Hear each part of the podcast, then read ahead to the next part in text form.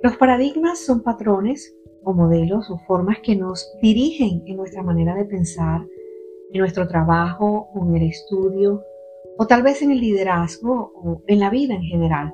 Y todos tenemos paradigmas, modelos a los que nos hemos acostumbrado y de acuerdo a los cuales actuamos o juzgamos. Mucho de lo que hacemos es de lo que hemos visto y aprendido. Namán, general del ejército del rey de Siria, tuvo que luchar contra sus propios paradigmas para ser sano. Él no entendía por qué el profeta Eliseo lo mandó a zambullirse en el Jordán en lugar de poner sus manos sobre él para sanarlo de la lepra. Quizás eso era lo que él había visto y escuchado antes. Muchas cosas que uno hace o espera que sucedan en la comunidad o en la iglesia es porque eso es lo que uno siempre ha visto hacer. Lo que hemos visto es lo que usualmente hacemos y pensamos, que es la mejor manera de hacer las cosas. Y hay una diferencia entre paradigmas y principios. Un paradigma es particular y puede cambiarse. Un principio no puede cambiarse, es universal. Si actuamos por principios, seguimos una razón fundamental y si actuamos por paradigmas, seguimos un ejemplo.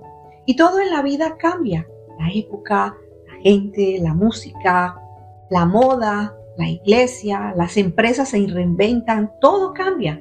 Si no cambiamos, nos quedamos en lo de siempre. Nuestra conversación se queda en lo de ayer.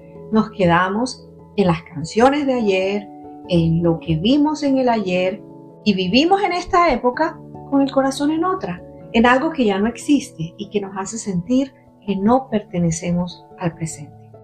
El libro de Romanos en el capítulo 12, versículo 2 dice, y no vivan ya como vive todo el mundo. Al contrario, cambien de manera de ser y de pensar. Así podrán saber qué es lo que Dios quiere, es decir, todo lo que es bueno, agradable y perfecto. Y el libro de Efesios en el capítulo 4, versículos 22 y 23 dice, desháganse de su vieja naturaleza pecaminosa y de su antigua manera de vivir, que está corrompida por la sensualidad y el engaño. En cambio, dejen que el Espíritu les renueve los pensamientos y las actitudes. Se trata de romper paradigmas, de no quedarnos en lo primero que aprendimos, en lo mismo de siempre. ¿Cómo romper paradigmas?